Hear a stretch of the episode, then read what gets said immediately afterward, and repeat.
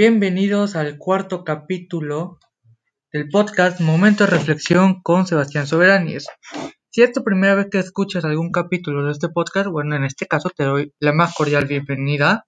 Yo soy Sebastián Soberanis, estudiante de segundo semestre de la Ingeniería en Gestión Empresarial. Y si te gusta mi contenido, te invito a que me sigas en plataformas como en Spotify, así como Overcast, Pocket Cast, Radio Public, Google Podcast y Apple Podcast. Vamos. El tema de hoy es un tema que es esencial, sí, y es para aquellas personas que se identifiquen parcial o completamente, y no es algo inexpugnable el lograr erradicar este hábito que es negativo y canceroso hasta si lo podemos decir así y es cómo combatir la procrastinación. Vamos a la definición del verbo procrastinar. ¿Qué es procrastinar? ¿Por qué no lo hacen más simple? Es posponer, sí, básicamente posponer. Procrastinar es básicamente aplazar una obligación o un trabajo. Es sencillamente, ya lo mencioné, el posponer y eso puede convertirse en una acción dañina porque no prioriza lo más esencial que tiene que hacer. Personalmente yo les digo que tengo TDA y para los que no sepan qué significa es el trastorno de, déficit de atención e hiperactividad. Y se preguntarán qué tiene que ver el TDA con procrastinar. Bueno, tiene que ver con que el posponer tiene relación directa con la desatención. Es decir, que pospones tanto las tareas que se llega a convertir en un espantoso hábito. Procrastinar significa posponer o aplazar tareas, deberes y responsabilidades por otras actividades que nos resultan más gratificantes. Procrastinar es dicho de algún modo una forma de evadir usando otras actividades como refugio para no enfrentar una responsabilidad, una acción o decisión que debemos tomar. Esto que voy a decir a continuación, pues Estoy citando y técnicamente copiando, por favor, Daniel Aviv, no me metas plagio en esto, porque lo copié de Facebook, de tu página de Facebook, así que bueno. Deja de procrastinar. No es lo mismo poner el control de tu vida en tus acciones que en tus abandonos. Dar menos de lo que puedes dar es sacrificar un don. No actuar es el acto más contundente del ser humano, porque el tiempo jamás se detiene. Hay que dosificar los verbos, querer, soñar y desear, y conjugar con mayor frecuencia todas las formas de hacer, luchar y emprender. Es necesario poner los verbos en orden, enlazar el pretérito de anhelar con el presente de actuar para obtener el futuro de triunfar. Procrastinar emana de la comodidad, porque hacer cosas genera resultados, y ellos te sacan de allí. En el fondo te engañas al creer que te escuda bajo una coraza que te protege de la incertidumbre y el cuerpo de las acciones. Pero no es así. Debes sacarte urgentemente de esa zona primitiva de tu cerebro, donde la absurda idea de no hacer nada te protege. Inacción es una bomba que detona mayores incertidumbres. ¿Por qué procrastinar es malo? Uf, hay muchas razones por las cuales no te ayuda el procrastinar o ir posponiendo. Esto sonará un poco metafórico, pero aquí les va. Hagamos de cuenta que esto es una bola de nieve. Y, aplica también para los problemas. Empieza pequeño. Digamos que les voy a poner contexto. Están en una montaña nevada. No les voy a decir el Everest por darles un ejemplo y están cuesta arriba. De repente, esa bola de nieve viene en avalancha, viene haciéndose más grande conforme va abarcando más distancia y más velocidad va adquiriendo.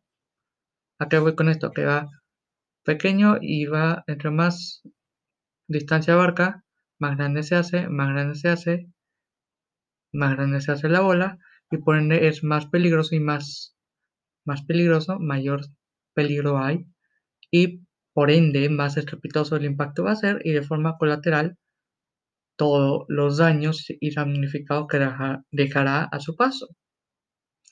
¿A qué voy con todo eso? Fácil. Procrastinar o posponer te trae muchos problemas, digamos, transformados en discusiones y discusiones, confrontaciones, todo esto de manera constante e incluso que te pueden llevar al hartazgo. Todo depende qué tanto pongas tus manos a la obra, de que sepas de, ay, tengo que hacer esto, de, ah, sí, lo voy a hacer más tardito, pero te queda como esa, esa, esa mosca que te va sumando en el oído y cada vez el sonido del zumbido es más y más y más fuerte y más molesto. Bueno, así es ese sentido de urgencia que tienes que realizarlo sí o sí. El posponer algo que sería esencial o importante realizar o llevar a cabo para poder así cumplir con esa tarea asignada y decides que luego o más tarde lo harás o en un o el típico como en México, como en México el ay sí, al ratito lo harás. Bueno, déjame decirte que eso te va a acarrear esa presión de que tienes que concretar lo que se te asignó. Tienes que cerrar el círculo, básicamente. Y entre más pospongas, más presión y estrés tendrás. Ya retomando lo que dije, es mayor el zumbido que sientes de la mosca en tu mente. ¿Y por qué menciono estrés? Como lo dije con anterioridad en la, en la metáfora de la bola de nieve, si te puedes juntar esa labor que pospusiste, pos que dejaste pospuesto con otros quehaceres que tienen su, su determinada, su respectiva relevancia, importancia y urgencia. O peor aún, y repito, y obvio, dependiendo de la urgencia que esta labor o esta tarea que esta misión puede llegar a tener. Entre más pospongas esa labor que antes no tenía tanta urgencia e importancia, que no era tan urgente que podías, ah, tenías bastante tiempo, ahora que se te juntó la labor que tenías que hacer, más aparte todos los demás asuntos que tienen su respectiva importancia y urgencia, ya se va a volver muy o demasiado urgente al punto de que si no sabes controlar o lidiar con la presión y el estrés, puede provocar un estrés, no sé cómo explicarlo, que te sientes tan estresado que no quieres que nadie te toque, nadie te hable a ese punto. Que ese estrés te lleve a tal punto, a tal extremo, de que te conviertas en un energúmeno y también por ende puedas tengas tan contenida tus emociones, tan contenido el estrés, que en una de esas, independientemente si la persona es que te hables inocente o no, puedes explotar. Cuando sientes que el estrés te ha claramente rebasado. Por lo regular, el después lo hago se convierte en nunca lo hice. Miren, la verdad, yo no quiero marearlos con esta verborrea innecesaria. Solamente con lo de la bola de nieve quise emplear una metáfora que comparara el daño que suele dejar a su paso el procrastinar y que pudiesen ustedes, audiencia, aquilatar su dimensión y de cuán grave puede llegar a convertirse este horripilante hábito que tienes que erradicar ya, a la mayor brevedad posible. Y volvamos a otra vez. Van a decir, ¿otra vez? A la definición de procrastinar. Sí, Ahora, esta vez voy a venir con la definición que da la Real Academia Española. Procrastinar, según la RAI, significa diferir o aplazar. No es un problema de la edad de la era moderna provocado por Internet. Y la facilidad de encadenar videos de gatito, que no sé qué caramba dice, pero bueno. Es eso. Que también voy a citar al poeta griego Hesíodos, que ya sería en el siglo 8 a.C., que según este poeta helénico decía, no pospongas tu trabajo hasta mañana o el día siguiente, mientras que Cícero se refería a la procrastinación como odiosa para llevar a cabo todo tipo de asuntos. Retomando al punto o regresando al punto anterior que decía cómo afecta procrastinar a la productividad, bueno, procrastinar, como se ha mencionado ya en reiteradas ocasiones anteriormente, consiste en ir posponiendo tareas para más adelante por diferentes motivos. No se trata de tareas que no hayamos tenido tiempo de hacer, sino de tareas, que deliberada o inconscientemente hemos dejado para luego. Normalmente afecta a tareas que no nos son agradables, ya sea por aburrida, por complicada, por extensa, por miedo a no realizarla correctamente o incluso por temor al éxito o porque son demasiado tediosas. Otro factor en común de este tipo de tarea es que no tienen una fecha de entrega, una fecha de entrega definida, lo que se conoce en el mundo empresarial como deadline, o está muy alejada en el tiempo. Hace ya más de una década, buscando estudiar cómo afectaba la presencia de una fecha de entrega a nuestra forma de trabajar, dos investigadores, Dan Ariely, que no sé cómo pronunciar su apellido, y Klaus Bertenbrock, contrataron a 60 estudiantes para revisar tres pasajes de un libro. Al primer tercio, que sería a 20 de los estudiantes, se les asignaron tres fechas límites semanales, una para cada pasaje. Al segundo tercio, que sería a los otros 20, se les asignó una fecha límite final, y los otros 20 restantes pudieron fijar su propia fecha de entrega. Por cada error error detectado en los textos, los estudiantes recibían 10 céntimos de dólar, que sería centavos si no estoy mal, mientras que por cada día de retraso se les penalizaba con un dólar. Los resultados, que fueron publicados en la revista Psychological Science, demostraron no solo que una mayor presencia de fechas límite mejoraba la productividad, sino que además las fechas límites autoimpuestas funcionaban peor en comparación con una única fecha de entrega final. Em, pues este es uno de los también este es uno solo uno de los muchos estudios que confirmado que tenemos tendencia a posponer tareas pues, que no y que esto afecta a nuestra productividad especialmente en aquellos proyectos que en los que tenemos una fecha tope. Y a, eso voy, que muchas veces nos tienen, por ejemplo, en la universidad, tienen que hacer, no sé, el proyecto final que tendrán que hacer hasta final de semestre.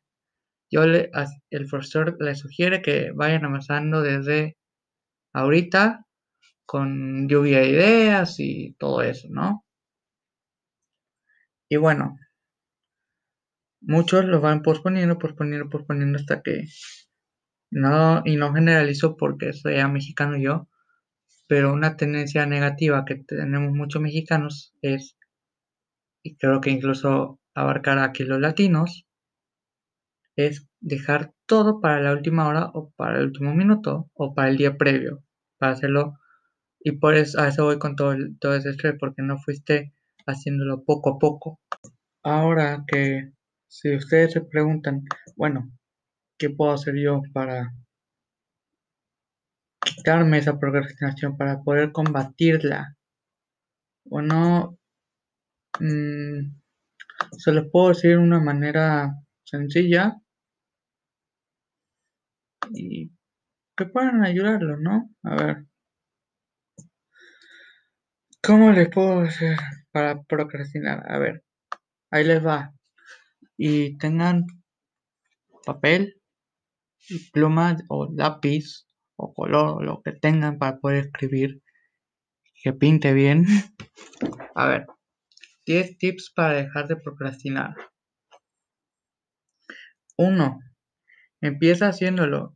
Y eso se refiere a lo que tengas que hacer, lo que estés posponiendo, pues vamos, sean, sean sagaces, por Dios.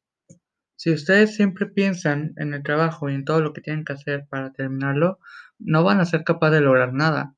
Van a ser unos, con todo respeto, pero unos pelafustanes, lo cual no quiero que sean. Solamente háganlo, como diría lo de el logo de Nike, de Nike, just do it. En lugar de perder el tiempo, empieza a hacerlo. No te le quedes viendo al reloj porque siempre llegarás tarde a la vida, y menos si tienes una fecha límite de entrega. Si pospones las cosas, te das cuenta de que cada vez tienes menos tiempo para hacerlas e incluso por, hasta podrías cometer errores. Y se los digo, además de experiencia, errores en el sentido de que sean errores de, de primaria y por toda esa prisa que ustedes quieren hacerlo al último. Tip número 2. Divide las tareas grandes en partes pequeñas. A esto voy con, por ejemplo, con el proyecto semestral que te piden a fin de semestre o a fin de año. Ir paulatinamente. Una de las razones por las que posponemos las tareas es porque las vemos tan grandes que no son, no serían imposibles de lograr. Para que puedan hacerlo más fácil, y se lo voy pues divídanlo en partes, poco a poco.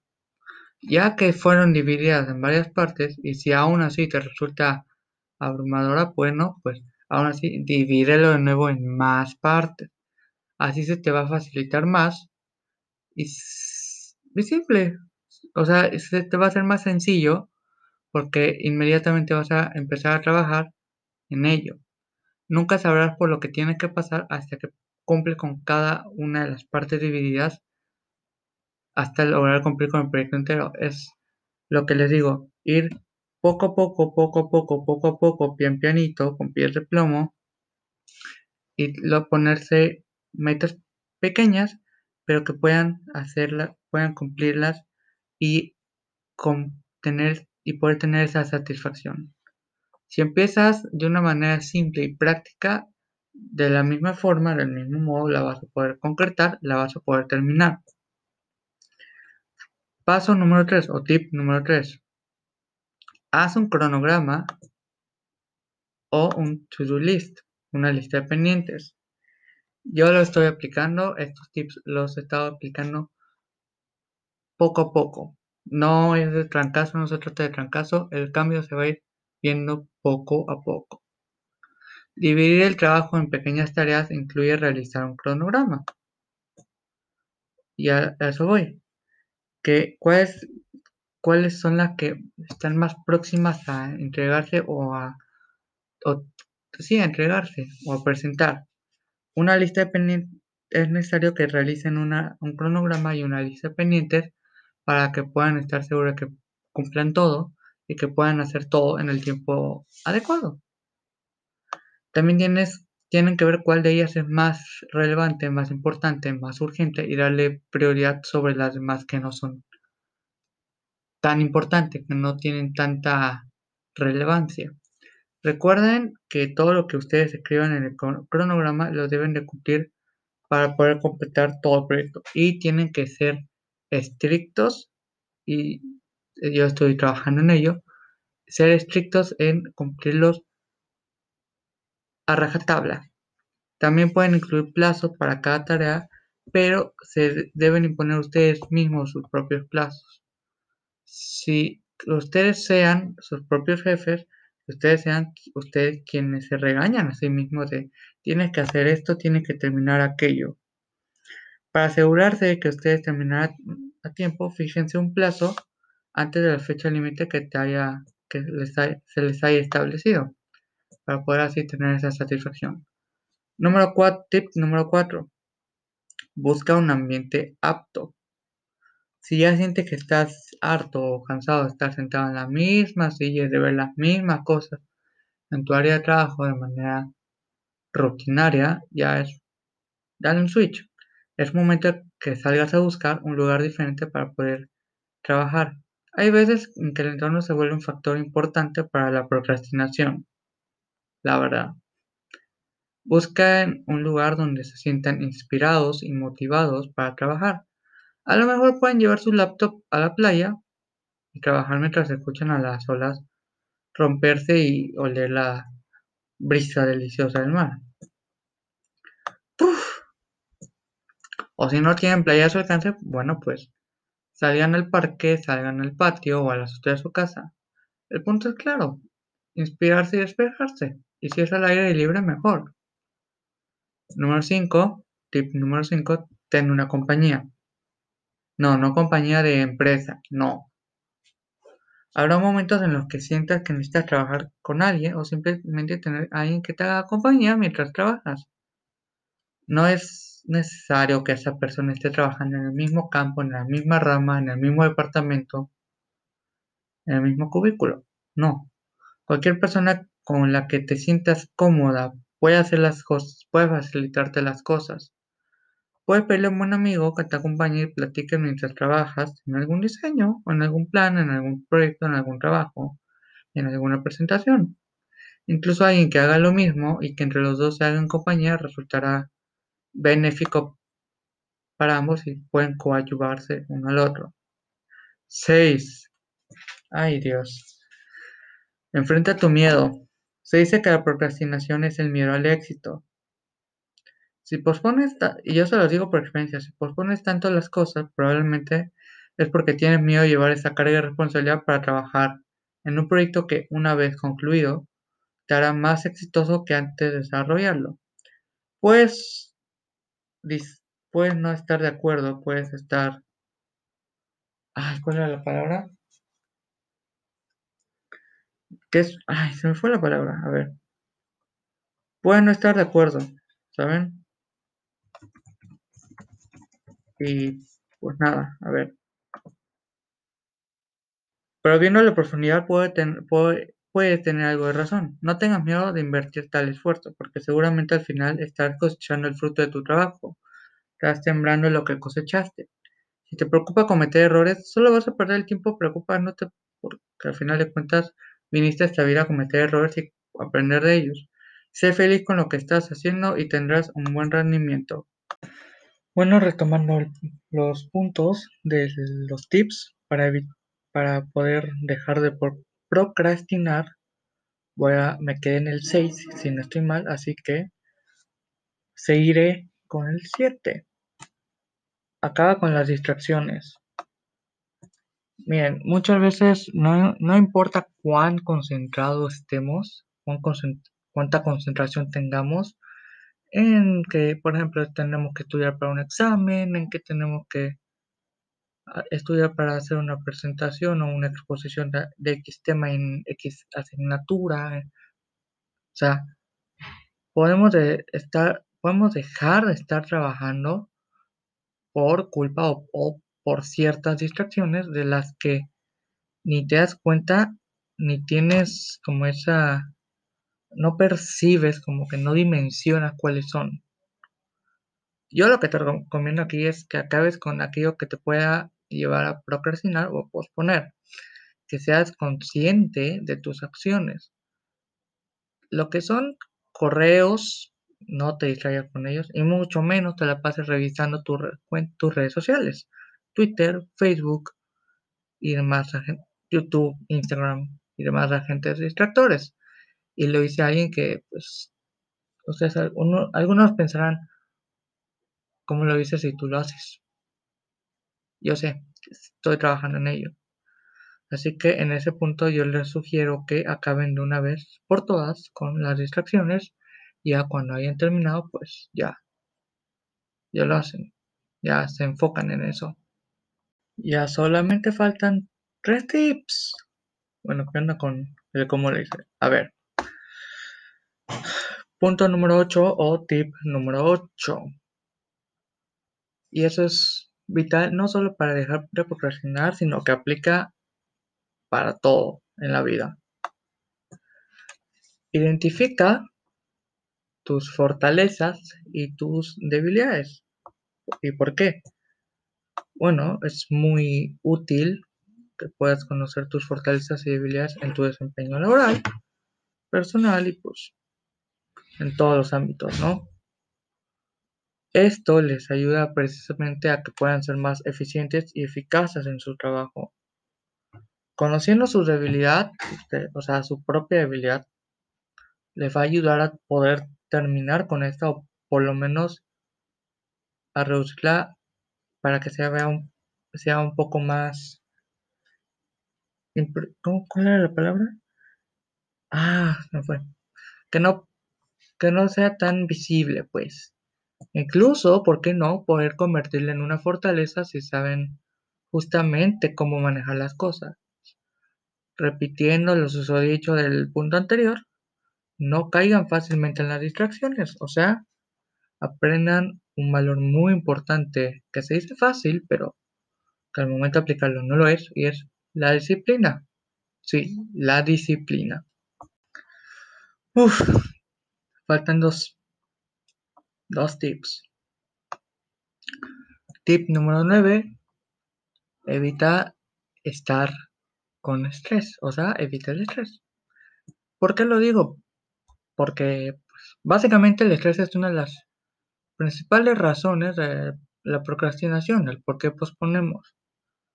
Si estás todo estresado o estresada, no vas a tener buen rendimiento mientras trabajas y por ende terminarás posponiendo las cosas.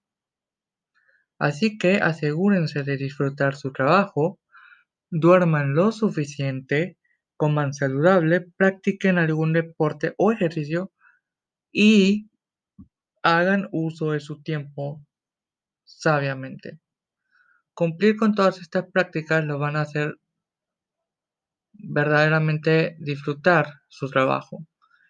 Sin duda alguna, indudablemente si encuentran felicidad en lo que ustedes hacen, bueno, van a ser capaces de poder hacerlo y terminarlo de la manera correcta e inmediata. Y para finalizar esta lista de tips, Tip número 10. Termina tus tareas.